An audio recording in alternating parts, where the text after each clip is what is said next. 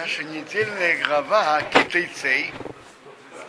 И известно, что наша недельная глава, она наиболее богата количеством заповедей. В нашей главе имеется 74 заповеди. А глава не такая длинная. Глава включает в себя всего 110 предложений.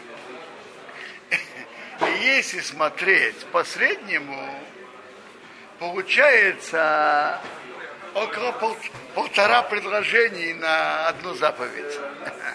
В среднем. Начнем.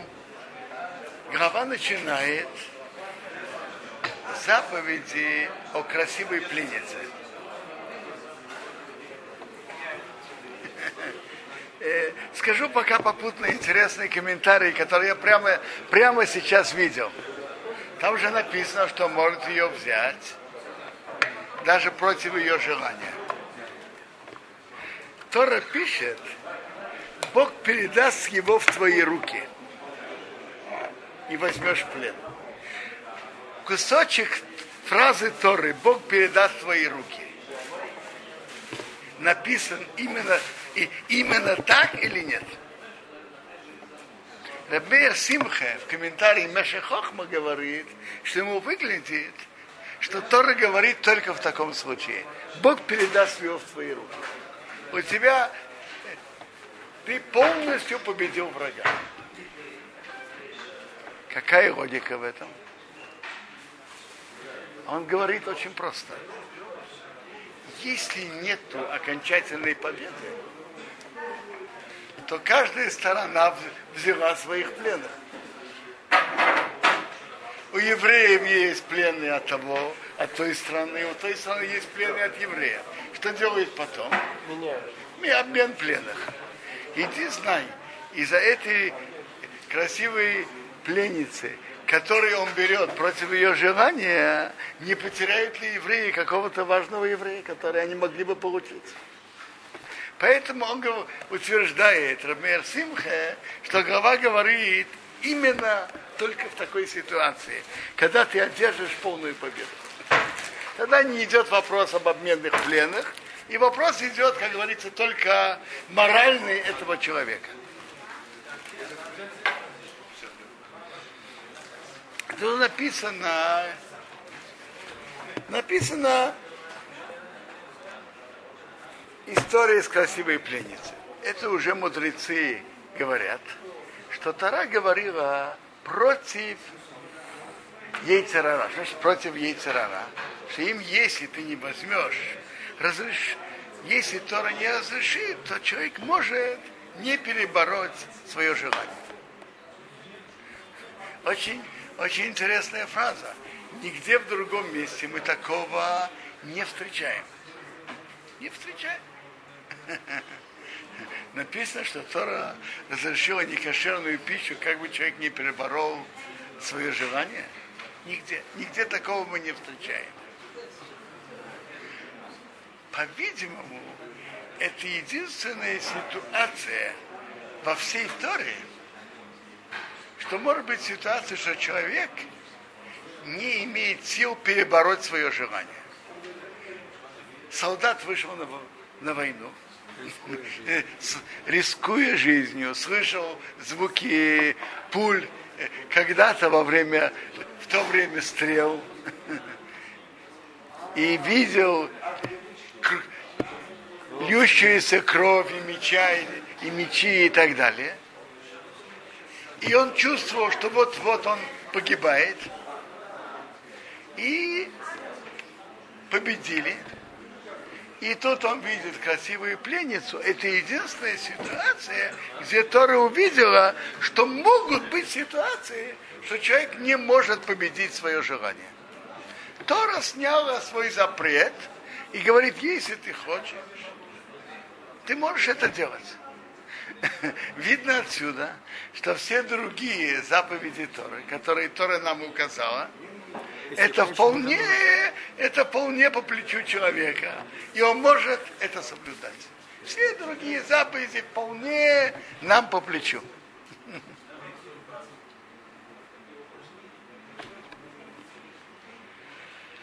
Тора рассказывает нам, что при определенных условиях и ограничениях он может взять эту пленницу и может на ней жениться. Но дальше написано следующая графка. Написано, у человека будет две жены, одна любимая, другая нелюбимая. А затем идет глава, что у сына, что будет у отца непослушный сын. И идет три главы одна за другой. Так говорят на это наши мудрецы, что они не случайно стоят одна возле другой. Не, совершенно не случайно. Гемора уже говорит нам, что даже тот, кто не учит от сопряженности грабок, во всей Торе, в Хумаше дворим он учит. Дворим это особое, там собраны все Торы многие законы. И если они поставлены один возле другого, то там мы учим от сопряженности грабок. И если человек возьмет такую жену, только из ее внешности, хотя ее принятие мецвод сомнительное, как говорят из-под палки, и она вообще-то не еврейка, и она принимает, принимает на себя заповеди, но, так сказать, из, она пленница, и она обязана принять. Так ее принятие мецвод не, необычное и не, и не как должно было бы быть. То если человек берет такую женщину, что ее духовное содержание далеко от того, что должно быть, так у него будет потом он женится на другой еврейке, которая духовно будет выше, и он будет ее больше любить, а ту он любить не будет. Хорошего из этого не выйдет. А дети выйдут непослушными. Прочитаю вам кусочек Талмуда в трактате Санедра. Там рассказывает интересная беседа. Вы же знаете, что царь Давид, у него были тяжелые испытания в жизни. Одно из самых тяжелых было, что его старший сын, Авшалом, объявил царем и поднял восстание против царя, против Давида. И большинство еврейского народа шло за Авшаломом. Настолько, что царь Давид принял решение оставить Иерусалим и уйти в изгнание. И чтобы Авшалом мог пойти в город.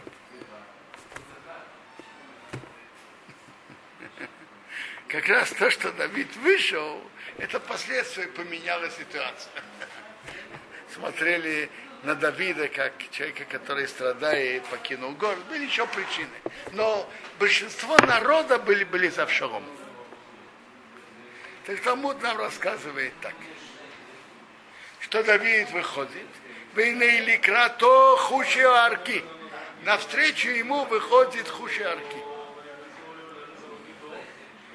Там написано так. Давид приходит до места поклониться там. Так наша Гемора учит, что идет, э, э, думал поклоняться идолу. Встречает его друг Хушиарки. Он скажет, Давид, Емру Мелах Шикамейсхо Яви Давид Исоре, царь, подобный тебе, такой цадик достойный, будет служить идолам? Отвечает ему Давид, Мелах Шекемейса Яргену Бно, царь, подобный мне, достойный, как Давид, его, его сын его убьет. Так выйдет страшный Хиурашем.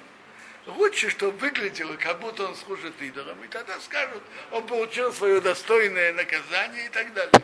И чтобы не было Хиурашем публично. Чтобы это просто выглядело, как будто он служит идолам. Хуши Арки обращается к Давиду. Почему ты брал Ефатуар, красивую женщину, которая была э, гойка, плене, красивую пленницу, и который гиюр не, не, не, не, не идеальный, не хороший. Отвечает ему Давид. Так Хуши Арки спрашивает Давида, почему ты взял Ефатор? Почему? Мать, отвеч, мать Авшалома была Ефатор. Он спрашивает его, красивая пленница Ефатор, Рахмон и Шар, и Бог разрешил. Бог разрешил, так я сделал по закону. Амарей, Гейдвараш Смухим, ты не учил э, графки, которые стоят одна возле другой, сопряженные. Написано возле этого, что у человека будет непослушный сын. Кто берет красивую пленницу, так у него дети непослушные. У него дети, которые не идут по пути Торы. Человек, когда так сказал Хушиарки Давиду. То есть не будет никакого осквернения имени Бога, никакого килашем, ты не должен для вида служить идолам, не будет никакого осквернения имени Бога. Люди будут знать, потому что ты взял красивую пленницу, что это не нежелательная вещь. И поэтому так вышло. Остается вопрос, который Давид сказал Хушиарке. Давид ему сказал, красивая пленница Тора разрешила. Я сделал по Торе. Скажите, когда еврей делает что-то по Торе, на него можно прийти с претензией? Какие претензии? Я делаю, Тора разрешила. Я слышал много лет назад, от Рапинха Стайцеза, целдоверного брата папы и раввина Елизабета, очень интересную и глубокую мысль. Он говорил так. Как мы должны относиться, как мы должны рассматривать законы, которые Тора нам указала. Что это значит в духовном смысле? Что это значит? Так может, есть два подхода. Один подход. Бог владыка мира, владыка нас. Мы имеем к Нему глубокую благодарность. Мы от Него зависимы во всем. В жизни, в дыхании, во всем. Он, он царь над нами. Царь, царь приказывает своим подданным, они должны выполнять приказ. Царь приказал, выполняй. Ты понимаешь, почему не, не понимаешь. Что бы то ни было, царь приказал, выполняй приказ.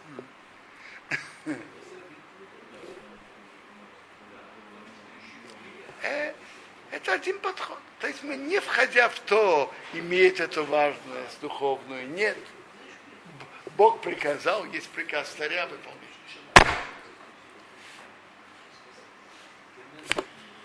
Как царь приказывает своим подданным. Скажите, кто-то из вас был в армии, когда, не, когда офицеры приказывали, размышляли, делать или нет?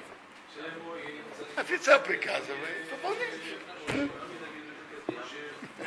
Бог приказывает, выполняешь. Есть, а есть, так ради кого это делают, если так? Для почета царя, для царя батюшки. То есть так, это один подход. То есть Бог велел, мы делаем это для Бога. Потому что Он велел. А может быть и второй подход. Керофе амцаве тахоре. Как врач говорит больному. Кто-то из вас был у врача. И врач дал определенные лекарства. Я говорю, что врач выписал предполагаю, я имею в виду врача, который так и выписал верные подходящие лекарства и подходящую диету для человека. Врач выписал человеку диету, которого повышенные жиры в крови. И он выписал ему диету. Не есть жирную пищу, э, есть больше клетчатки, больше больше овощей и так далее, и так далее. мясо, э, говядины поменьше и так далее, и так далее. И указания. Скажите, для чего и почему больной слушает приказы врача? Ради почета уважаемого профессора, скажите. Для, для профессора ты будешь его слушать или нет, это практически все равно. Профессор говорит так, ты хочешь быть здоровым, соблюдай эту диету и принимай эти лекарства. Не хочешь быть здоровым, как говорится, пеняй на себя. То есть для чего человек делает? Для укрепления и сохранения своего же здоровья. Человек делает для себя. Он хочет быть здоровым, соблюдает диету, он не будет есть жирного мяса, э, будет есть больше овощей, больше клетчатки, будет принимать определенные лекарства для этого, для сохранения, для своего же здоровья. Как же, какой же верный подход по отношению к заповедям, которые Бог в Торе нам сказал? Как царь приказывает своим подданным, или как врач указывает пациенту. Какая сторона из них верна? Что верный подход к заповеди? О, так, а ответ действительно есть. Обе стороны есть. Есть одна сторона, раз Бог велел, и мы его поданы, и мы ему обязаны, мы должны это его заповеди соблюдать. Это Бог так велел, а мы его поданы, и мы ему обязаны. Мы понимаем, почему, мы не понимаем, почему. Бог приказал, и мы это делаем. Как, как солдаты на войне. Они знают приказы, почему генерал приказывает делать, идти туда и делать так. Генерал приказал, мы выполняем. Но верна и другая сторона. Каждая заповедь имеет себе пользу. Есть, есть заповеди, которые пользуются для тела, польза для, больше есть польза для души. Допустим, запрещенные виды пищи, которые Тора нам запретила. Свинину, э,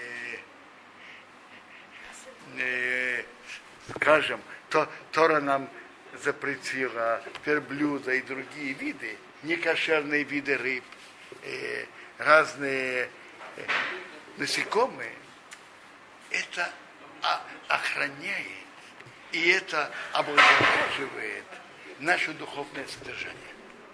Это нас облагораживает. Это нас сохраняет от, не, от плохих влияний. Также и другие заповеди каждая из заповедей духовно нас а, облаготворяет, духовно очищает, возвышает. Каждая из заповедей Торы – это лечение для, для нашей души. Так это как врач сказал, указал больному. Э, как врач указывает больному. Бог хочет, чтобы мы духовно росли, и от каждой заповедь даже духовно облагораживает и очищает. Духовно поднимает. Я думаю, что, как Раб Александр сказал, есть ведь оба. И мы это, и мы это видим в благословениях, которые мы говорим на заповеди. Как мы говорим на заповеди. Баруха то Ашем Элкину Меохева. Ашер кидишону бемитсвейсов осветил нас наши своими заповедями. Каждая заповедь освещает, освещает каждого из нас. Духовно поднимает его. Тфилин, что мы одеваем, мы привязываемся со связи с Богом. Духовно поднимаемся. Э, Вицивону и велел. Это уже вторая сторона. Это уже сторона, как, как царь приказывает своим подданным. Мы говорим обе стороны который осветил нас, нас своими заповедями. Это Кидишону Митсвей, он осветил своими заповедями. Каждая, каждая заповедь духовно облагораживает, очищает каждого из нас. А Бетивону велел нам, это другая сторона заповеди. Бог указывает, мы его поданы, и мы обязаны это соблюдать. Теперь, во всех ситуациях присутствуют обе стороны. И, как мы уже говорили, что Бог знает свои творения, и Он знает наши силы и возможности, и Он не требует от еврея больше, чем он может. И если он что-то требует от нас, мы можем это соблюдать. Был один, есть одна ситуация, в которой могут быть частные ситуации, в которых человек не может совладать со своей страстью. Это, это ситуация с красивой пленницей. Солдат, который видел смерть перед своими глазами, и он в большом напряжении. И тот он видит, и он молодой, молодой мужчина, и он видит красивую пленницу. Могут быть ситуации, что он не может совладать своей страстью. Что Тора сделал? Тора сняла свой запрет. Давайте скажем так, что Тора сняла. Если это не под силу человека, в этой ситуации Тора сняла свой запрет. Скажите, что Тора сняла?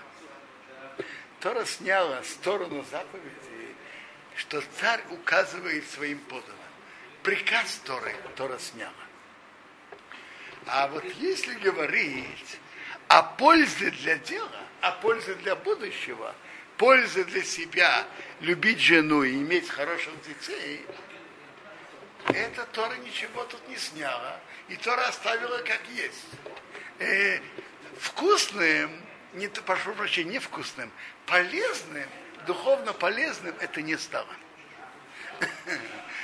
Рапинха Стайзацал, я помню, еще говорил на это красивое сравнение.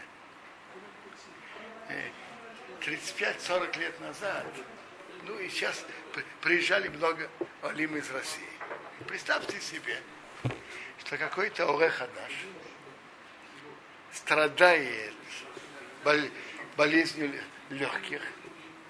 И с другой стороны, он заядлый курильщик. И вы знаете, у него хорошая, добрая жена, которая заботится о его здоровье. Скажите, добрая жена позволит ему курить дома? Нет. Почему дома? На улице тоже не надо. Дома. Дома так он, он ищет, он ищет тихий уголок, где он мог бы курить. Он Орехадаш. Читать вывески он еще не научился. Он, читать вывески на иврите он не научился, не, не понимает. И он пришел в каком-то уголке и, как говорится, э, э, аппетитно курил. А там было написано, что тут возле есть горючее. И тот, кто курит, должен заплатить 300 лир. Когда еще были лиры. Он вывесок не читал не читает, не понимает иврита. Короче говоря, накурился как следует. И его на месте преступления поймали. Поймали, приводит суд. Он начинает говорить. Олег Хадаш, Ломевин, иврит. То, другое. Судья послушал, подумал, пожалел его, примем во внимание смягчающие обстоятельства, что он, по-видимому, действительно не читает вывесок. И он действительно не понял. Снял с него штраф. Штраф он с него снял. А вот что с, с, с тем ущербом, что нанес своим легким? Это судья может снять. Ущерб ущерб для здоровья остается. Можно Судья может его пожалеть, снять штраф, потому что он действительно не знал. А ущерб для здоровья остался как есть. То же самое и тут. Тора запретила, Тора запретила, Тора сняла запрет брать красивую пленницу, сняла свой запрет. Но полезным и здоровым это не стало. По-моему, это очень интересная глубокая мысль, подход. Какой должен быть наш подход к заповедям Бога и Тора? Какой подход? Есть, есть действительно две стороны. Есть сторона приказ Бога, мы вообще даже не входим, и нас даже не интересует, почему, зачем. Бог приказал, мы делаем. Это одна сторона. Другая сторона, мы должны знать, что все, что Бог велел, имеет в себе глубокое содержание и глубокий смысл. И каждая заповедь, что мы делаем, имеет большое влияние. Есть заповеди, которые мы это больше понимаем как. Например, как я привел пример о запрещенной пище, что запрещенная пища влияет нехорошо на человека. Есть заповеди, которые устанавливают память и ощущение связи с Богом. Это, например, заповедь от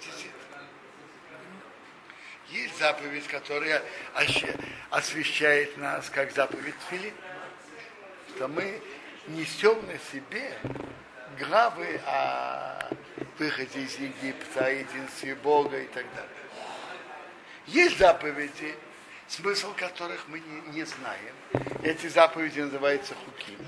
Но каждая из заповедей освещает нас. Потому что каждое наше действие связано с духовными мирами. Когда мы делаем какое-то действие, это делает, чтобы было больше духовного света из верховных миров. Каждая наша заповедь. Как Хайм Воложенер писал, что все наши, что наши действия, написано, что человек подобен Богу. Так тут написано. Чем человек подобен Богу? Тем, что как Бог влияет на весь мир, так человек своими действиями влияет на, на, на весь мир, на свет, который приходит из духовных миров сверху. Не, ангелы в чем-то, может быть, и выше человека. Они ближе к Богу, и они меньше чувствуют материально. Но влиять на духовные миры они не в состоянии. А человек своими заповедями влияет на все духовные миры.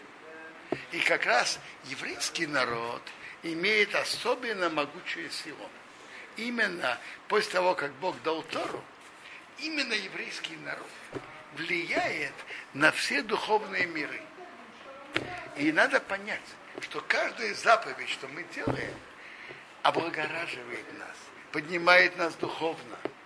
И не только это, э, эта заповедь, что мы делаем, влияет на, на весь мир.